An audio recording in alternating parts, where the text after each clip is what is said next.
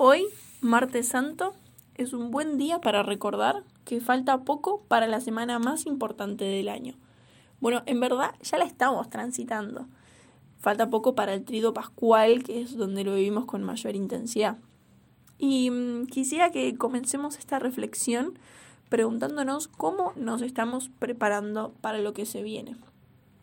Pienso que de todos los que están escuchando esto, Em, puede ser de quienes supo y pudo aprovechar realmente la cuaresma para prepararse, o puede ser también quien la Semana Santa lo toma por sorpresa, puede ser del equipo de quienes se pusieron varios propósitos para prepararse y los cumplieron y los pusieron en práctica, o puede ser de los que también pensaron propósitos, pero quedaron solo en una intención. Obviamente que quienes pudieron vivir la cuaresma como un tiempo de preparación llegan más que listos y dispuestos a vivir esta Semana Santa en oración. Y para los que no, me gustaría decirles que no nos detengamos en lo que ya no podemos cambiar y que no nos sirva de excusa para desaprovechar la Semana Santa. Es decir, la cuaresma ya pasó, no nos sirve eh, decir, bueno, no la vamos a aprovechar la Semana Santa porque no viví bien la cuaresma, sino que todavía estamos a tiempo de aprovechar con fervor estos días de la Semana Santa, los que ya estamos transitando y los días que esperan. Independientemente de si pudiste prepararte bien o no, pienso que lo importante es estar predispuestos, porque Jesús se va a hacer presente en estos días y podemos dejarlo pasar de largo como un desconocido o dejarlo entrar en el corazón. Hoy día martes quisiera traer en primer lugar esta idea. Hay que estar con el corazón en espera. Como los niños, cuando saben que se acerca algo importante y están ansiosos y atentos a las señales y cualquier cosa que sucede para ellos es un signo del día que esperan. Así, con esa misma actitud, tenemos que intentar vivir esta Semana Santa que ya estamos transitando. Atentos a los signos, a las señales, a las lecturas del día, a las homilías, a los gestos, a la liturgia que es preciosa, porque en cualquier momento y en cualquier rincón podemos encontrarnos con Jesús que se va a hacer presente. Me permito entonces preguntarles y preguntarme a mí también en esta reflexión, ¿estamos predisponiendo el corazón para lo que se viene? Si estás escuchando esto, estás a tiempo. Y ahora sí, yendo propiamente al martes santo, la iglesia nos pone enfrente un evangelio súper interesante que podemos compartir juntos en estos minutos y me gustaría que lo veamos en dos partes. En la primera parte nos encontramos con Judas, un personaje importante en el desarrollo de la pasión de Jesús. Y en sus primeros versículos, el Evangelio de hoy dice así. En aquel tiempo, cuando Jesús estaba a la mesa con sus discípulos, se conmovió profundamente y declaró, yo les aseguro que uno de ustedes me va a entregar. Los discípulos se miraron perplejos unos a otros porque no sabían de quién hablaba. Uno de ellos, al que Jesús tanto amaba, se hallaba reclinando a su derecha. Simón Pedro le hizo una seña y le preguntó, ¿De quién lo dice? Entonces él, apoyándose en el pecho de Jesús, le preguntó, Señor, ¿quién es? Le contestó Jesús, aquel a quien yo le dé este trozo de pan que voy a mojar. Mojó el pan y se lo dio a Judas, hijo de Simón el Iscariote. Y tras el bocado entró en él Satanás. Jesús le dijo entonces a Judas, lo que tienes que hacer, hazlo pronto. Pero ninguno de los comensales entendió a qué se refería. Algunos supusieron que como Judas tenía a su cargo la bolsa, Jesús le había encomendado comprar lo necesario para la fiesta o dar algo a los pobres. Judas, después de tomar el bocado, salió inmediatamente. Era de noche. Así finaliza esta primera parte del Evangelio del Martes Santo y nos sitúa en la última cena, ¿verdad? En las vísperas de la traición de uno de los discípulos. Y mm, en la segunda parte de este mismo Evangelio tenemos a otro discípulo protagonista que es Pedro, em, el quien fue elegido para ser piedra angular de la iglesia, a quien Jesús le da otro nombre y con él una misión, el apóstol de las grandes respuestas de fe y también un poco de las metidas de pata, eh, se nos presenta en, en la segunda parte de esta lectura y dice así.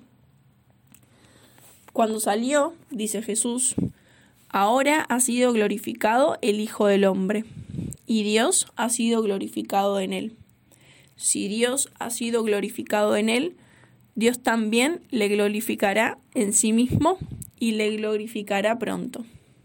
Hijos míos, ya poco tiempo voy a estar con ustedes. Ustedes me buscarán.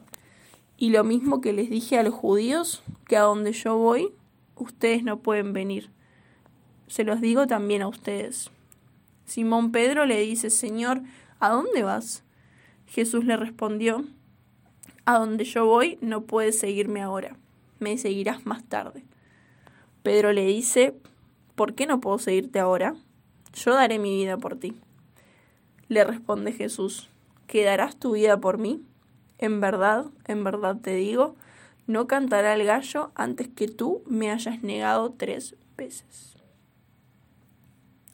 Este tercer día de la Semana Santa nos presenta el accionar de estos dos discípulos de Jesús, Judas y Pedro, que acabamos de leer en el Evangelio de hoy.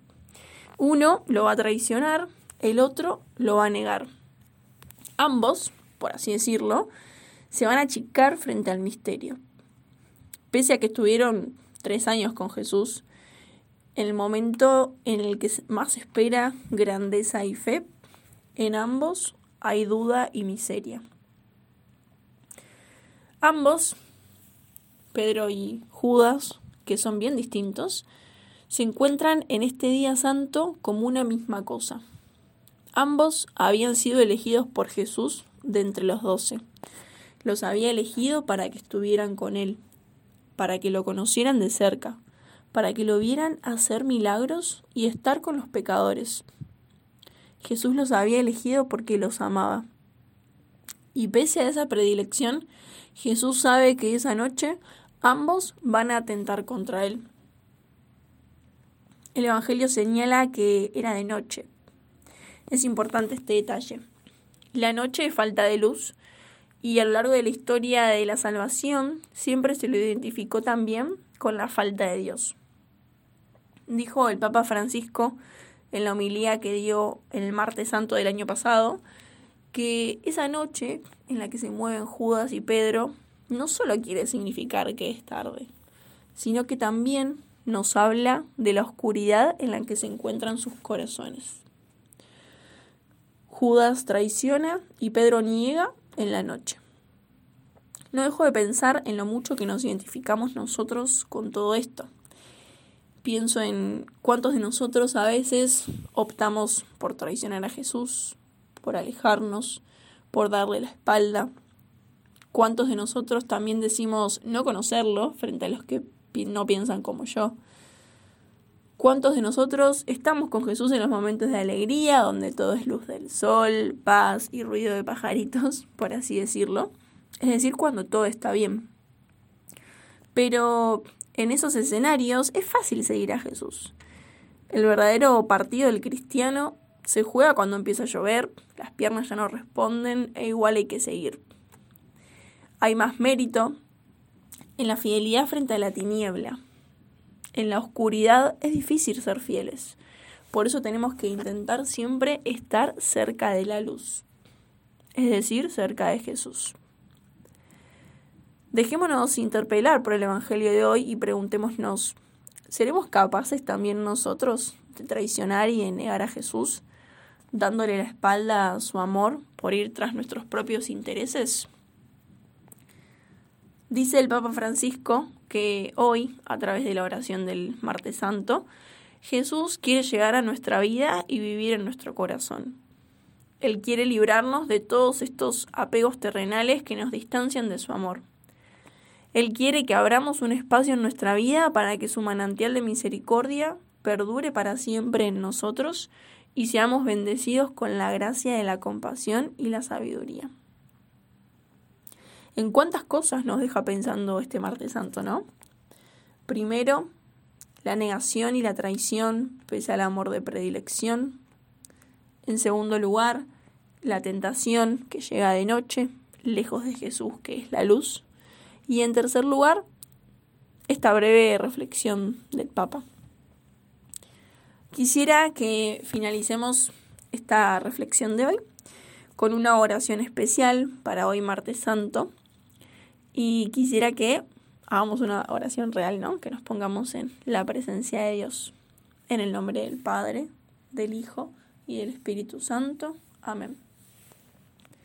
Señor mío, al levantarme y darme cuenta de todas las bendiciones con las que has colmado mi vida, te doy gracias. Gracias por el don de la vida y del amor. Quiero pedirte que me des la capacidad de saber escucharte con el alma dispuesta, con el corazón dócil, sencillo y abierto a tus inspiraciones. Necesito encontrarme contigo en la oración, que me des tu fuerza y tu poder para poder sentir con humildad cada una de las manifestaciones de amor que a diario pones a todo mi alrededor.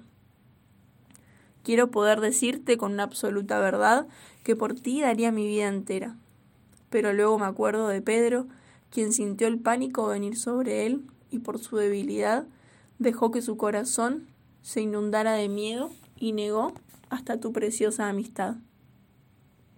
Señor, no quiero dejarme llevar tampoco por decisiones basadas en mi propia humanidad, sino que quiero que sea tu palabra mi guía, pues no quisiera terminar como Judas, quien habiendo sido un testigo presencial de tus milagros, de tus sanaciones y transformaciones, vendió su salvación por el afán del dinero. Su corazón estaba pegado a lo material. Oh mi Dios, Destierra de mi corazón todo apego que no me permite amarte a plenitud. No quiero que algunos consuelos terrenales me roben la gracia de tu compañía. Muchas veces lloro mis pecados, mis malas inclinaciones y vicios atormentan y angustian a mi alma. Soy débil, Señor, lo sé. Yo también puedo caer y debo estar atento. Pero tú eres mi gran consuelo, Señor tu Santo Espíritu me anima a levantarme y a seguir adelante en tu nombre.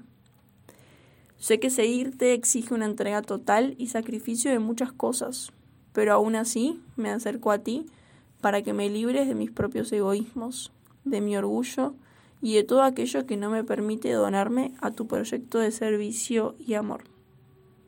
Eres el amigo que no defrauda, el que nunca abandona, y el que en la aparente derrota manifiestas tu grandeza y me levantas victorioso. Me complazco en mis debilidades, en las injurias, en las necesidades, en las persecuciones y en las angustias sufridas por Cristo, pues cuando soy débil es cuando soy más fuerte. Te amo, Señor, eres el dueño de mi vida, el aliento de fuerza de mi corazón. Confío en que estás a mi lado y me das la gracia, la perseverancia y todas las herramientas que necesito para superar todos mis malos apegos y sanar las heridas de mi vida. Te amo, todo te lo entrego. Amén. En el nombre del Padre, del Hijo y del Espíritu Santo. Amén.